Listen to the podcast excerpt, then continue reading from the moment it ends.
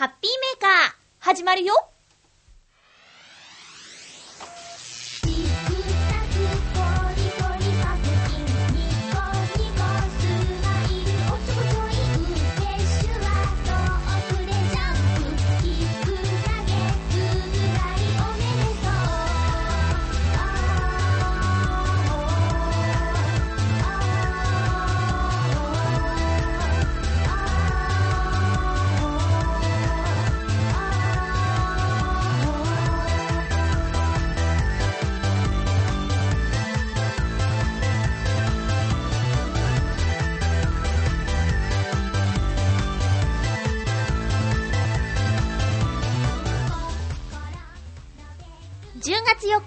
日、のハッピーメーカー。この番組は、ハッピーな時間を一緒に過ごしましょうというコンセプトのもと、ちょわへよ .com のサポートでお届けしております。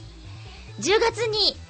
入りましたね。2011年も残すところあと3ヶ月です。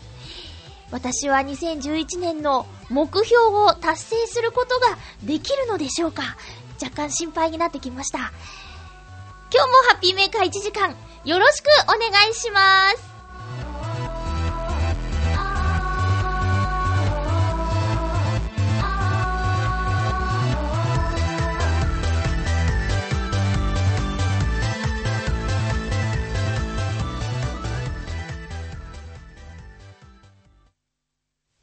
改めまして、ハッピーまゆっちょこと、あませまゆです。そうなんですよ。年の初めに立てた年間目標のうちの一つ。年間12冊。これね、さっき急に心配になって調べてみたら、今んとこ4冊しか読んでない。しかもそのうち2冊は、割と、量の少なめの文章量の本だったんですね。えーと、読みかけになってる本や、あと、読んだけど、なんか自分の中ではカウントしてない本とかっていうのはあるんですけど、そのカウントしてない本もカウントしてしまおうかしらというくらいに、切羽詰まってきましたね。あと3ヶ月で、8冊読まなきゃいけないんでしょ？これは、やばいな。ちょっとね、えー今月から私、多忙になる予感。それはね、あの、すべてお仕事がっていうわけではないんですけど、ちょっとまあ今までよりもピリッとした生活をしなければいけない予感がしているので、読書をする時間があるかどうか、まあ時間は作るものだと言いますけれども、それよりやりたいことがあった場合はですね、えーこの年間12冊という目標が達成することできなくなっちゃうかもしれないよね。うーん。やっぱミッチェローニさんすごいよね。えー木曜日のミッチェルさんのラブミッション聞くといいですよ。びっくりするから。さあ、話がいきなり脱線してしまいましたけど、そうなんです。もう10月になりました。えー気温がいきなり、今までの、あちーって言ってた時の半分ぐらい。いや、半分。うん、半分ぐらいな感じでね、涼しい。言っちゃえば、寒い日々が続いてますけれども、体調など崩してないですか？ツイッターとかをね、やってると、フォロー、フォロ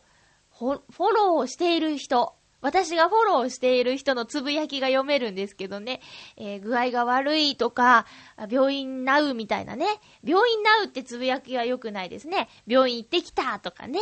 あの、いろいろと具合が悪いと言っている人が何人かいらっしゃいます。ね、私は今のところ大丈夫なんですけど、ここはね、油断しちゃいけないところですよね。今、具合が悪いところといえば私は、あの、下の付け根にですね、口内炎ができてしまって、これはとても噛んでしまうところではないので、完全に口内炎だと思うんですけど、これをね、治したいんですけど、私の持っている口内炎の塗り薬は、とてもじゃないけど剥がれてしまうのですよ。あとはよく言うのが、なんとか BB ってね、えーそういう薬があります。赤い丸い薬がありますけどね、そういうので内側から治していこうよっていうのとか、いろいろありますけど、もっとなんか、おすすめの口内炎に効く薬があったら、ぜひ教えていただきたい。えーこの、あと、冬になると、割とできやすいんですよね。で、やっぱり、口内炎、口の中にそういう炎症をするものがあったりすると、喋りに影響が出てしまったりっていうのはあるのでね、えー、できれば、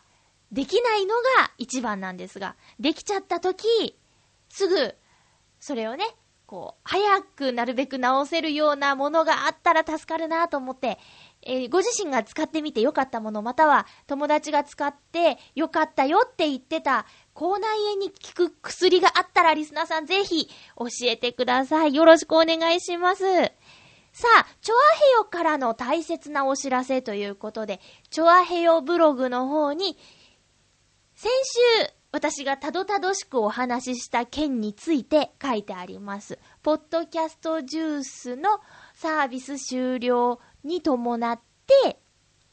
新しく登録し直して欲しいことがあるんだというところなんですけどもね。普通に、チョアヘヨのホームページで聞くボタンを押している方は特に関係ないのですが、あの、自動更新、自動配信できるようにしている方は関係があることなので、チョアヘヨブログの方をご覧ください。天気の、天才の形でね、私のブログの方にもアップしようと思います。えぜひ確認して、え実行してください。よろしくお願いします。あとね、先週、コージアットワークさんの猫ブログ、8割の猫ちゃんが写っている写真のところなんですけど、私のブログではなくですね、えー、チョアヘヨブログのハッピーメーカーの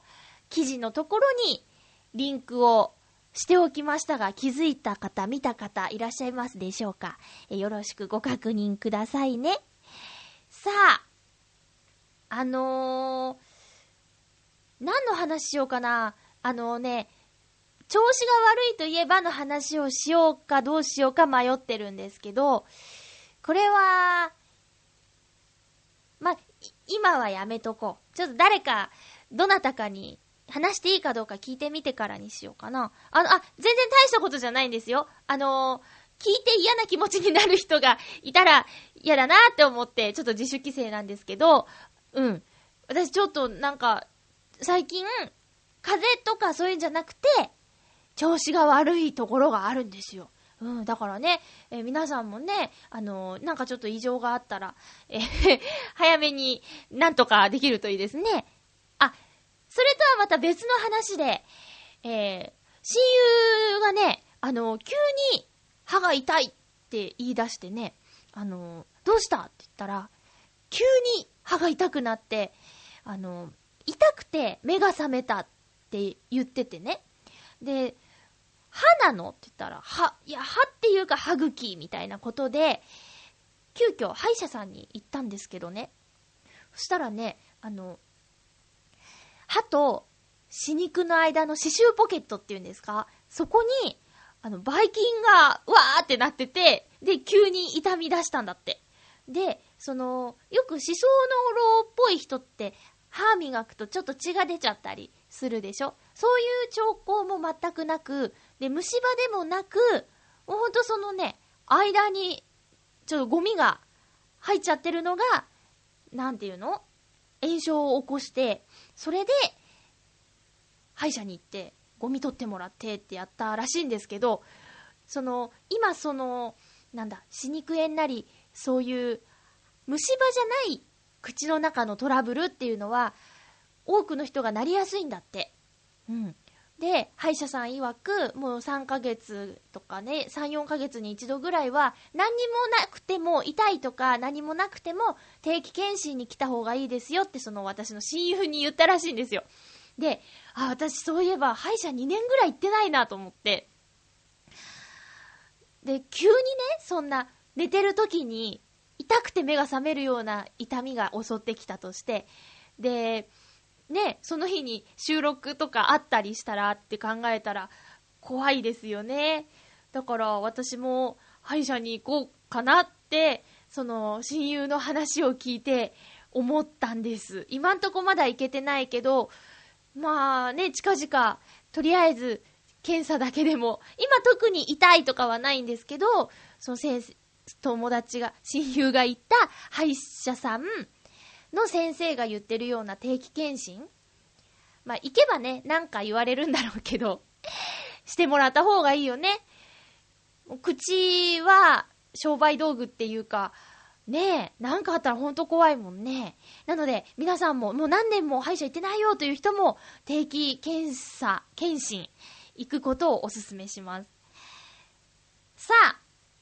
まず、お便りご紹介しようかな。えっ、ー、と、ハッピーネーム、コージアットワークさん、ありがとうございます。まゆっちょ、ハッピー、ハッピー。先週の辛いものの話に乗っかっちゃいます。胃炎持ちの私、胃炎うん。十二指腸潰瘍を患った時も、辛いものが好きで、ドクターに、辛いものを食べると確実に胃壁が出血してるんだからね、と脅されまくりでした。そんな私のお手軽な辛味スパイスは、デスソース。怖いな。えー、輸入食材を扱っている店なら割と普通に置いてある真っ赤なあいつ。おまけについているドクロのキーホルダーが目印です。かなり辛いので、トマトなどと合わせないと確実に内容に、内臓に揺さぶりをかけちゃいます。ところでマユッチョは辛いものをたくさん食べると眠くなりませんか？スパイスは眠気を誘うという説がありますし、えー、これはイザナウの方ですか？眠気をイザナウという説がありますし、胃腸を痛めつけると眠気が起きるという話もあります。もし辛いものを食べた後眠くなるようなら消化器系をいたわってあげることが、あ、消化器系をいたわってあげる頃合いなのかもしれませんね。では、ということです。ありがとうございます。ドクターにうーん、注意されてるのに辛いもの、デスソース食べちゃうんですか？あ、私先週も言ったけど、辛いものは食べないんです。食べられないんです。食べ、食べないし食べられないんですね。だからね、辛いものをたくさん食べた経験がないんですけど、だから眠くなるかどうかとかもよくわからないんですよ。ただ私は、眠、ん？寝つきが悪いので、もし本当に、ね、辛いものを食べて、眠くなるっていう効果があるんだったら、ちょっとぐらい食べた方がいいのかななんて。あ、でもそれは、良くないんだよね。眠くなるってことは胃腸が痛めつけられてるってことなんだよね。あ、そう。そうですか。辛いものを食べると確実に胃壁が出血してるんだからねってすごい怖い よくさ、辛いもの食べた後、お手洗い行った時にブーリーってやると赤いって言うけど、それ血？怖いね。いや、まあ、ほどほどがいいってことですよね。辛いの大好きでこう、発汗作用があるとかなんとかって言いますけど、ほどほどにね、自分でわかるでしょ？なんか痛いとか、ね、ヒリヒリとか、カハーとかわかるよね。だからまあ、ほどほどに楽しむ程度、たしなむ程度でよろしくお願いします。いやー、ねえ、それでも食べるっていうね。これが、あの、絶叫マシンとかもそうなんでしょうね。怖いって分かってて乗るっていうね。私は、だから、そういう意味じゃ、辛いものも、怖いものも、手を出さない。うん。つまりなんだろう、臆病者なんですかね？それでもいいよそれでもいいです。うん。いやいや、知ってますよ、このデスソース。なんだこりゃって思って見ましたもん、そのドクロのキーホルダーついてるやつ。緑と赤とありませんか？緑色の高いやつとね。うん。いや、知ってる。でもね、挑戦しようという気が起きないですね。あの、回転寿司の、こう、わさびも、ちょっとチェックしますもん。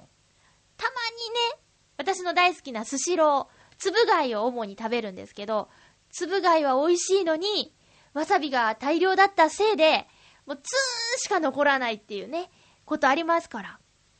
そうならないように、チェックするんですね。では、これは多いなと思ったら、ちょいちょいって取って、ピッて。で、パクーです。なんかタコとかイカとか、貝とかについてるわさびってたまに強烈なんですよ。うん。皆さんも気をつけてくださいね。あの、辛いもの好きっていう方からのメッセージは何通か来てるんですけど、僕は苦手ですっていう人もいたら、ぜひ、辛いもの苦手エピソードを送ってくださいね。よろしくお願いします。コージャットワークさん、ありがとうございました。守ってくださいね。いお。さあ、コーナーいきます。ハッピーもぐもぐ今日のもぐもぐアイテムは、森永とミスタードーナツのコラボ商品、小枝ミスタードーナツです。ミスタードーナツチョコファッションの味わいということで気になって買ってみました。コラボ商品。ミスドもね、最近行ったんですよ。つい最近、久しぶりに。なんか、いろいろと新商品が、あ出てるようでしたが、私が行った時間が早すぎたためにですね、いつものラインナップしか見ることができませんでした。まあ、それだけ朝早くから作ってるってことですよね。手作りなんですよ。一つ一つ手作り。ミスタードーナツすごいですね。さて、小枝。あ、見た目は普通の小枝です。さあ、どうなんでしょうか。いただきます。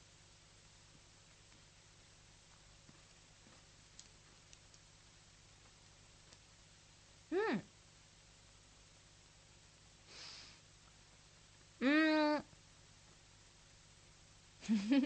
うんとね、チョコファッションなのかはよくわからないけど、美味しい。あ、あ、なんとなく、その、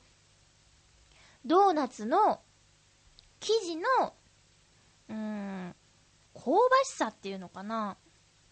チョコファッションってちょっと、あれです。オールドファッションにチョコがちょんってついてるやつなんですけど、あの、生地の、うん、雰囲気はあるけど、いかんせんすべてがチョコレートなんでね、なかなか難しい。けど、なんだろう。いつもの小枝よりも、甘いのかなうん。チョコだから甘いよね。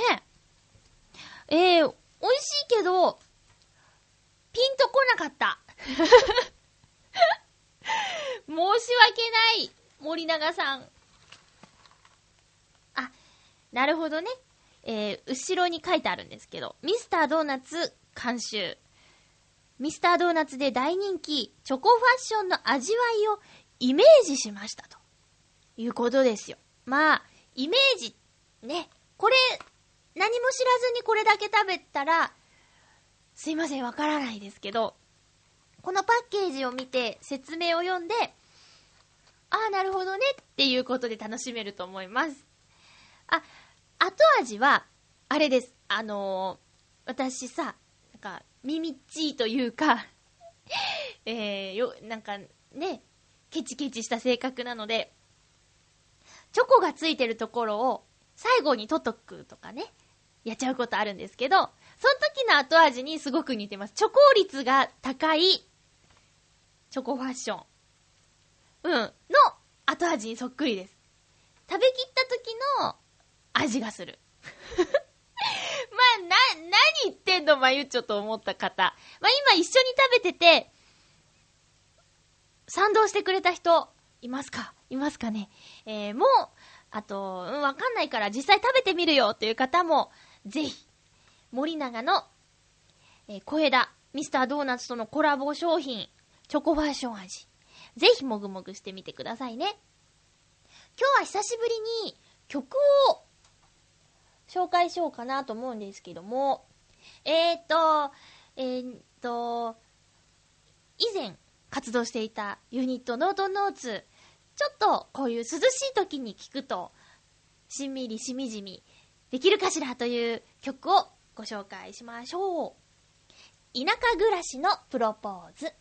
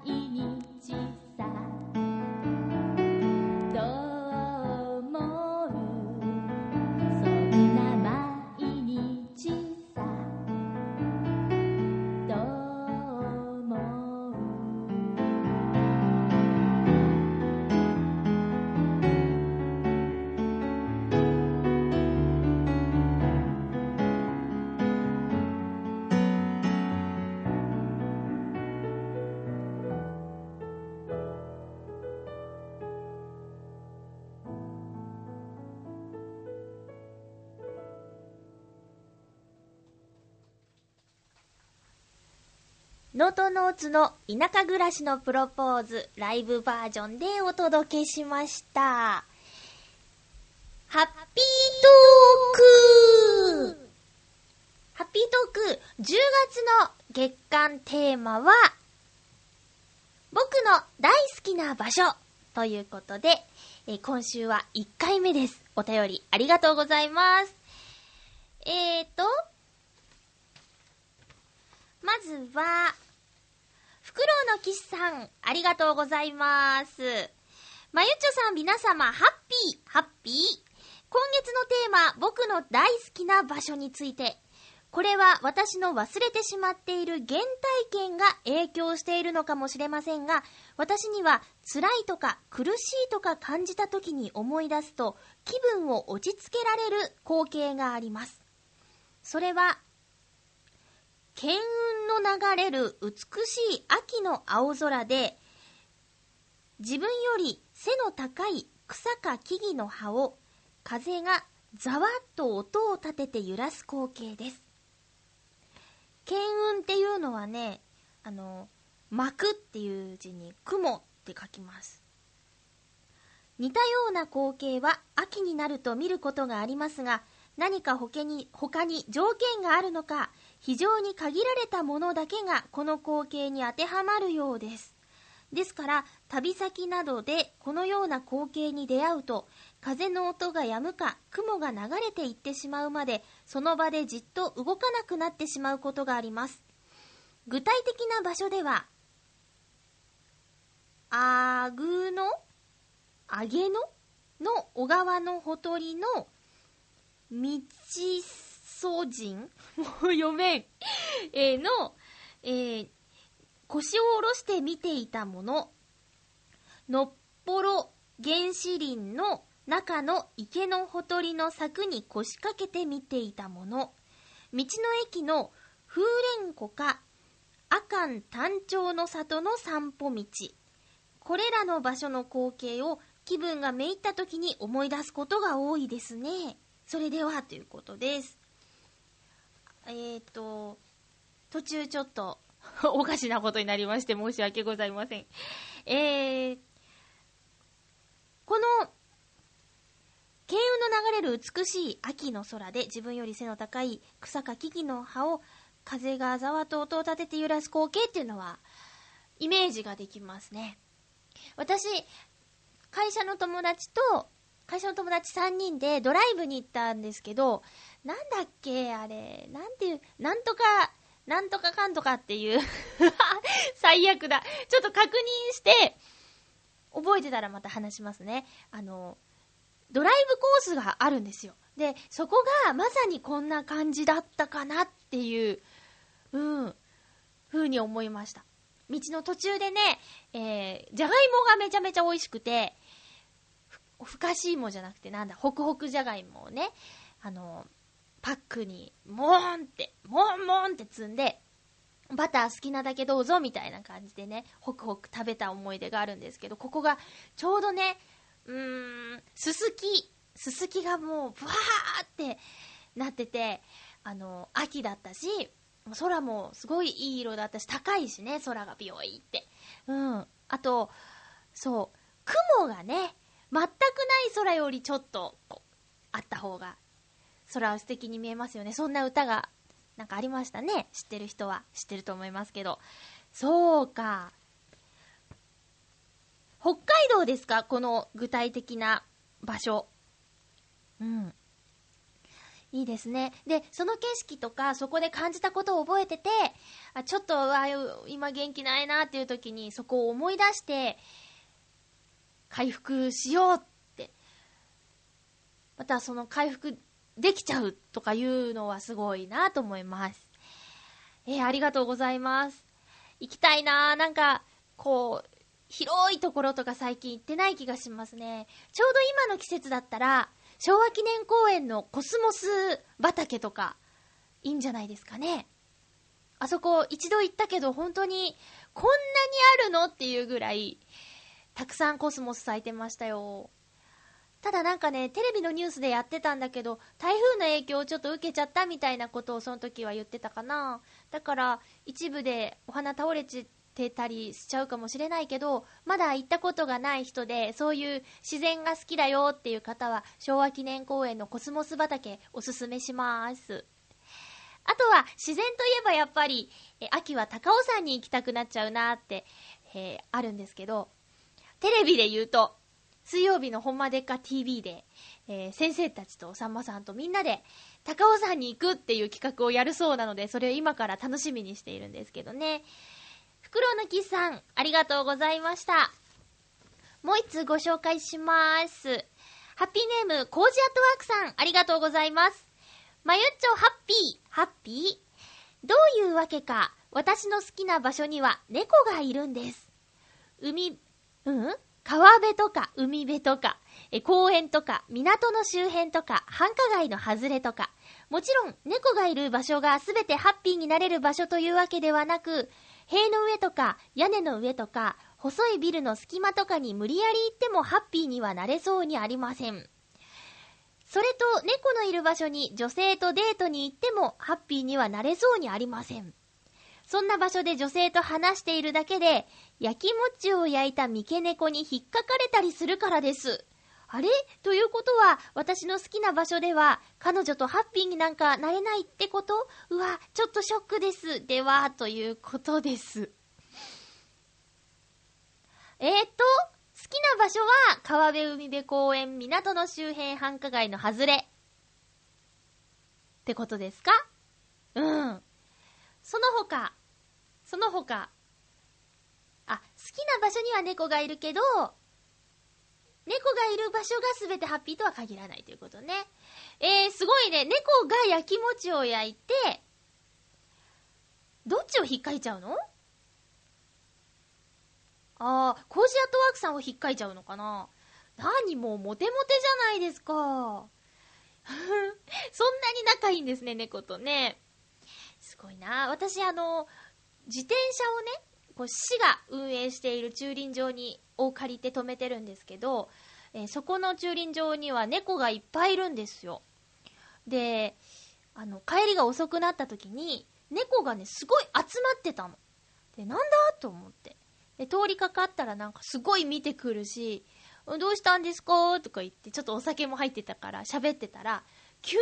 にもっとブワーって来て、で、何も怖いんだけどと思ったらね、よたよたと、こう、すごく華奢なおじいさんが、二つ入れ物を持って、よたよたよたって歩いてきて、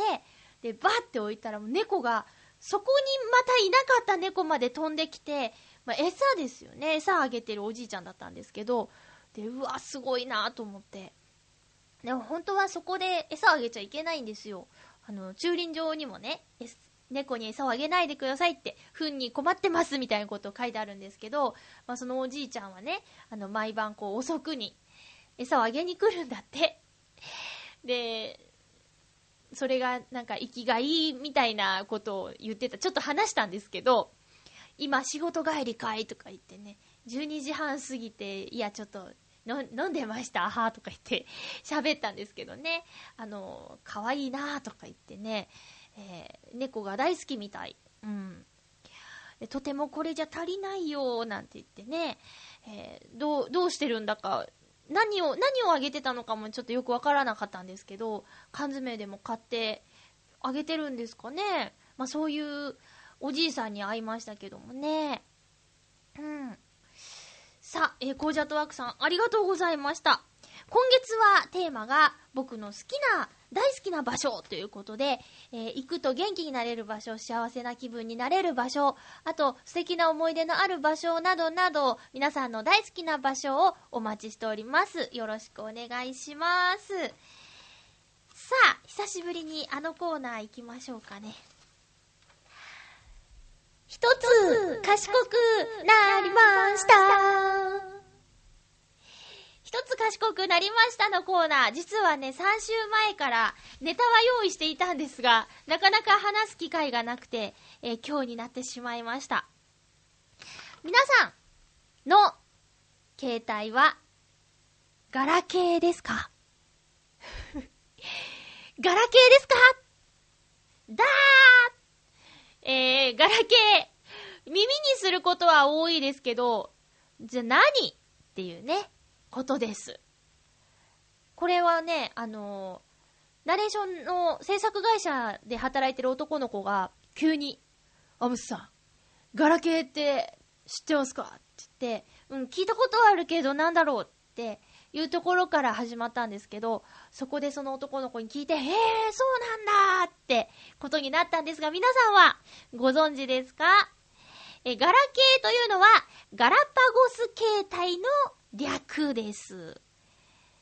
えー、ガラパゴス携帯とは、世界基準とは異なる進化をした日本の携帯電話のことです。日本の携帯電話は着メロ着歌などのコンテンツサービスやカメラ、電子マネーなどの機能が次々追加されています。日本では多機能な携帯電話の人気が高いのです。ということです。で、えっ、と、最近特にスマートフォンがね、えよく出るようになってから、ガラ系という言葉をね、え、耳にする機会が増えたんじゃないかなって私は思うんですけれども、特に iPhone ユーザーの方はすごく感じてるんじゃないかなって思うんですけど、iPhone は Apple 社といってね、日本の会社が作ったものではないですよね。だから、あの、今までの携帯のようなことができない。逆にできることもあるんですけど、携帯、今までの携帯から比べたらできないことが多い。例えば、赤外線通信ができませんとか、お財布携帯機能がありませんとか、えー、着歌とか、そういうもの、まあ、設定とか、詳しい人がいたらそれなりにすることはできるんだろうけど、まあ、今まで使っていた携帯のように簡単にすることはできないよ、と。あと、えー、デコメですね。デコメも普通にはできない。うん。今までのアドレスでやると、画面がガラガラっとしてしまうっていうね。えー、この今、スマートフォン使っている人、そしてガラパゴス携帯、略してガラケーを使っている人といると思うんですけれども、じゃあなんで、えー、日本独自の進化をした携帯電話のことをガラパゴス携帯というのかというと、えー、ガラパゴス諸島という、えー、他の場所とは違った進化をたどっている動物たちが多く住む島があるんですけれどもね、えー、そこのこと、そこが由来となって、ガラパゴス携帯、日本独自の進化をしている、えー、携帯電話のことをガラパゴス携帯って言うそうですよ。さあ皆さん、一つ賢くなりましたか？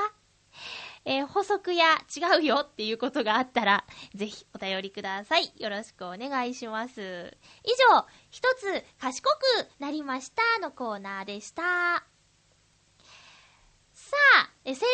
週私ですね、映画を一本見てきましたよ。アンフェア、ジ・アンサー。あの私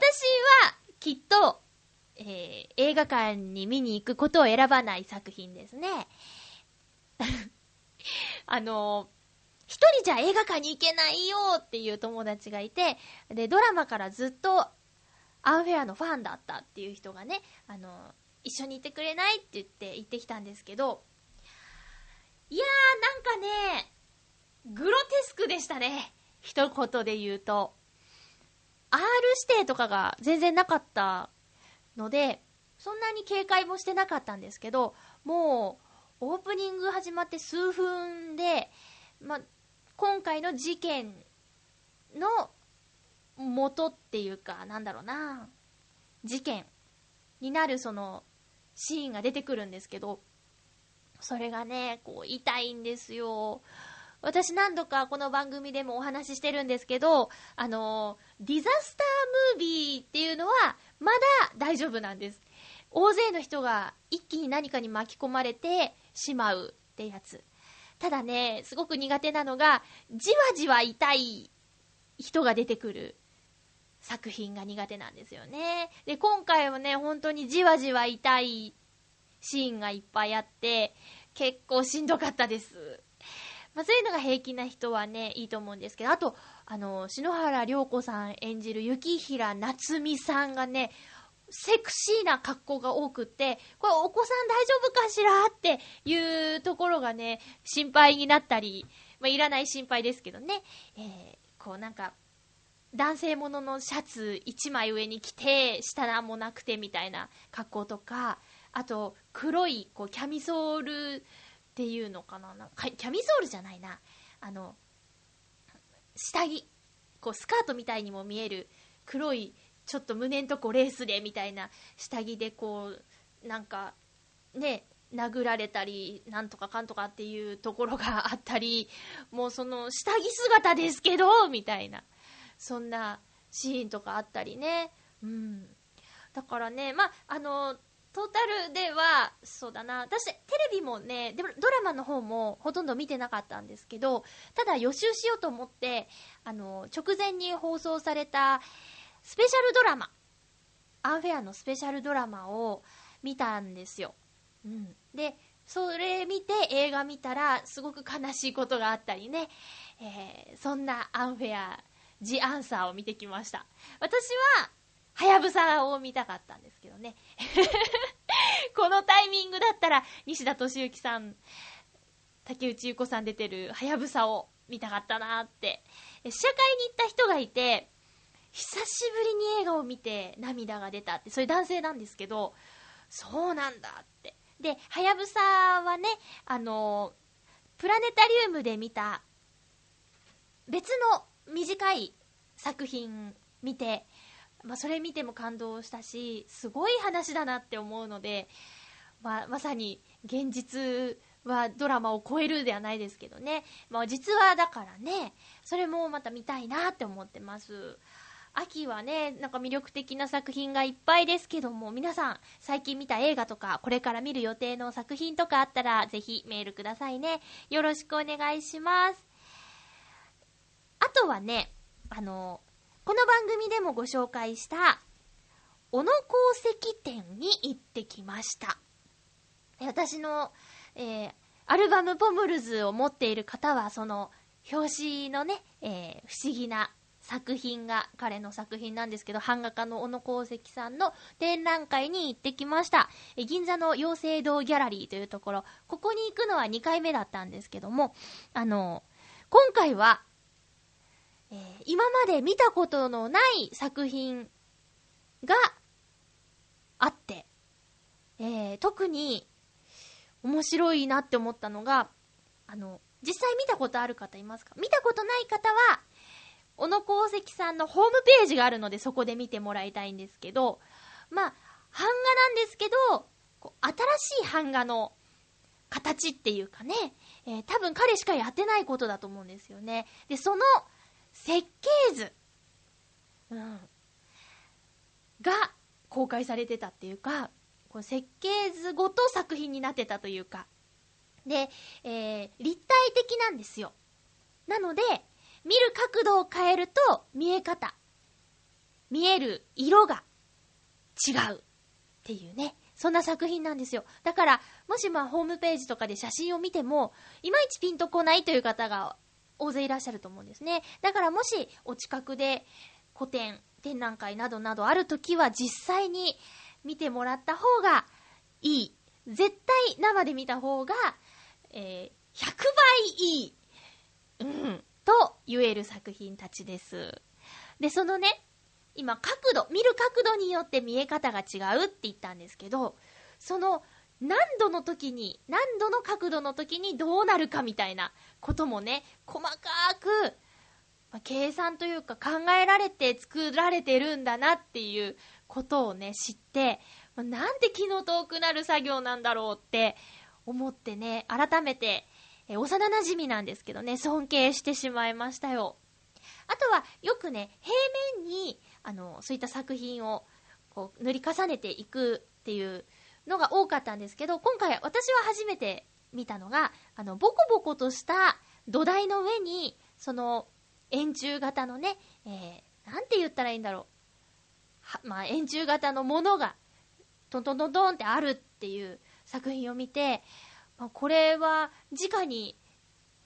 この土台の上に塗り重ねることはできないから、後で、あの、つけたっていうね。まあ、それも、だから、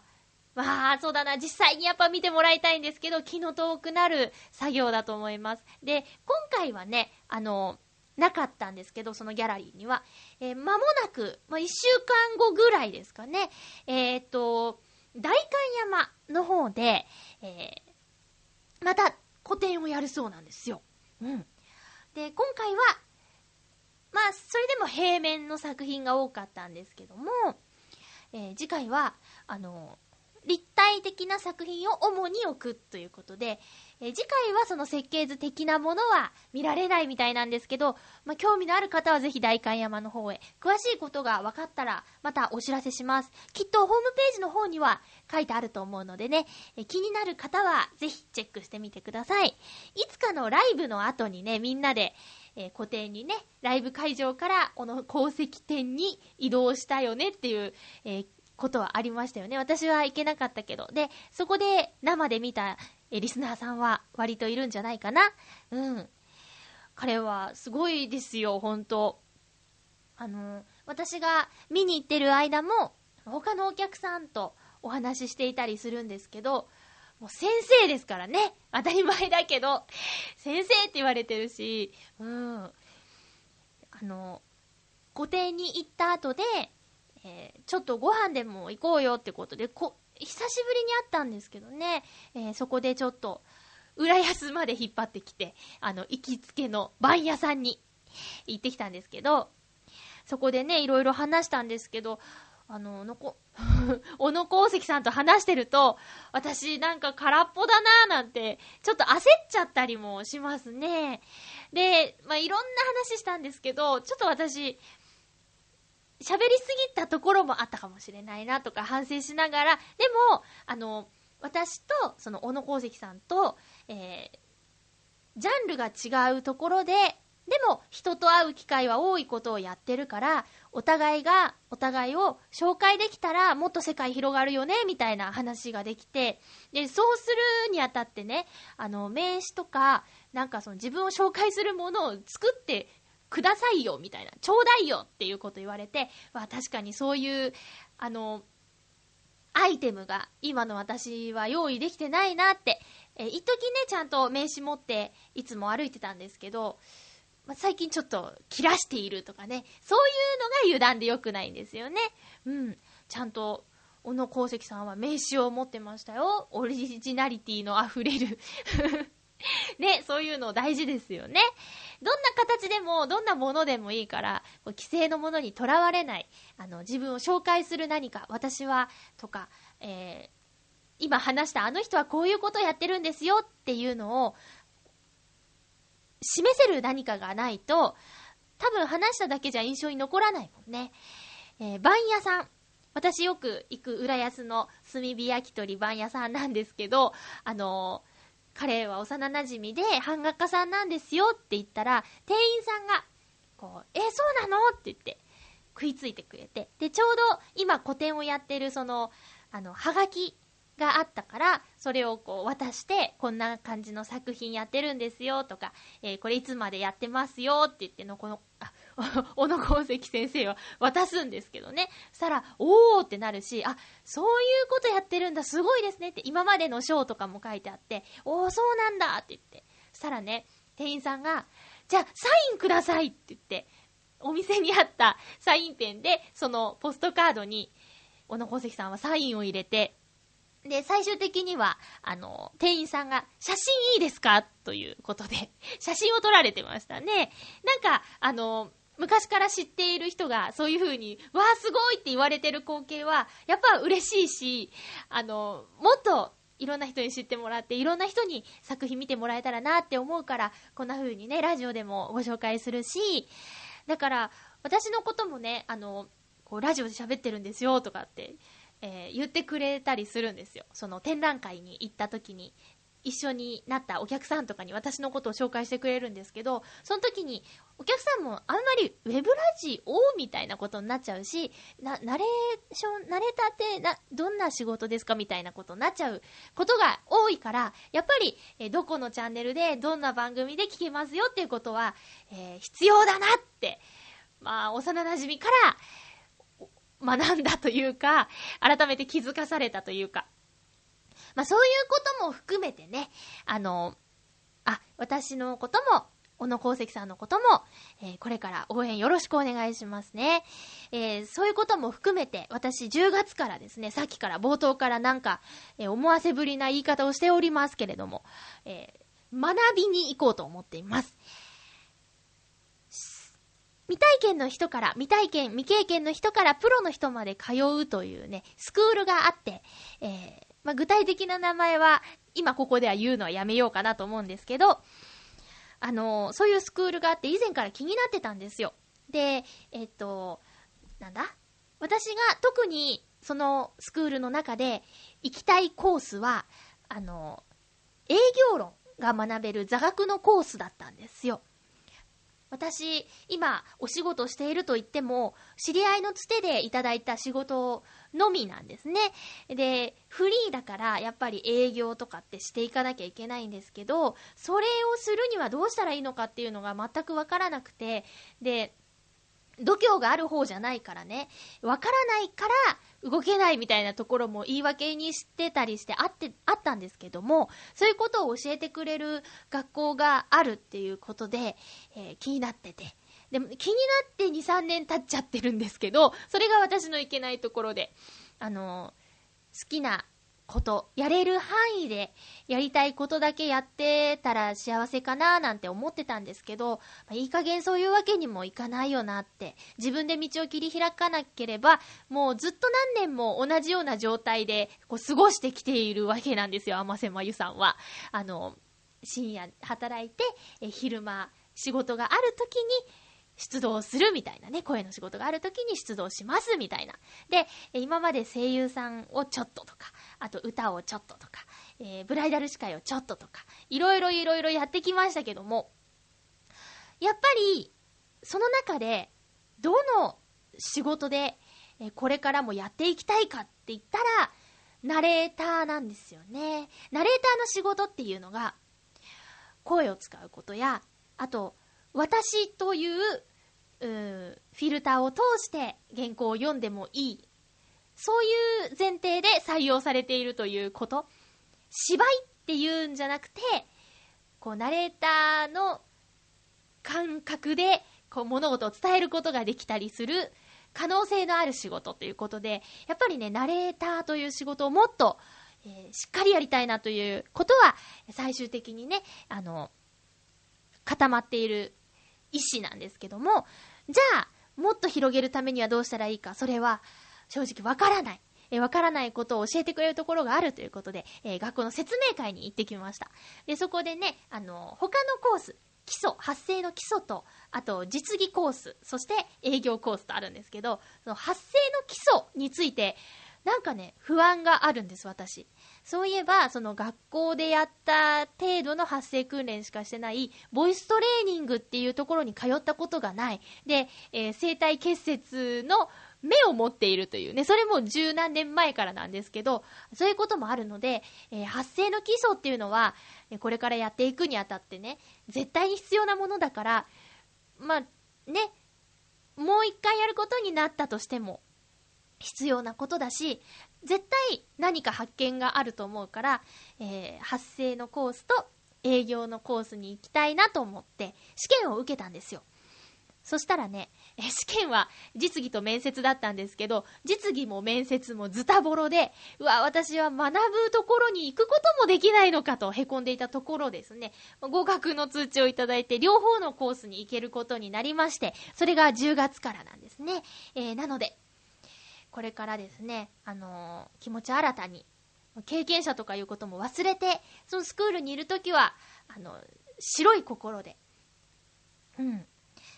いろんなことを吸収して、これからの自分に活かしていけたらなと思います。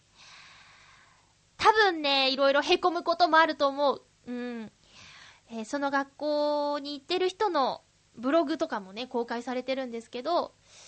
やっぱりなんかね、厳しそう。こう、自分と向き合わされることになると思う。だから今までのね、甘かった自分と、こう対面した時に負けないように、うん、したい、しなきゃなって思います。さあ、ちょっと真面目な話になっちゃいましたけど、えー、まゆちょは、これからもですね、えー、自分の可能性を、ちょっと、ちょっとあるかもしれない、こう未来の道をですね、えー、広げて進んでいけるように努力したいと思いますので、皆さんも何かやってみたいなってことがあるけど躊躇している方がいたとして、えー、そんなあなたはですね、何もしないでいても同じ1年、えー、傷つくかもしれないけど、動いてみても同じ1年。ね、えー、だったらどっちがいいかなって自分に聞いてみて、うん、辛くても好きだからやってみようとか、えー、やらないよりやった方が、それで後悔する方がいいやって思った人はぜひ、動いてみよう。うん。まゆちょもね、あのー、変なチョコだけど、やってみるよ。だから、一緒に頑張ろうね。さあ、えー、次回なんですが、10月の11日放送です。収録は10月の9日の予定です。月間テーマ、僕の大好きな場所たくさんお便りくださいね。今日もいろいろなところで皆さんにお便りくださいねって言ったんですけども、あの、普通おたもお待ちしてますし、ハッピーちょうだい。えー、お初で GO なのかもね、えー、募集してます。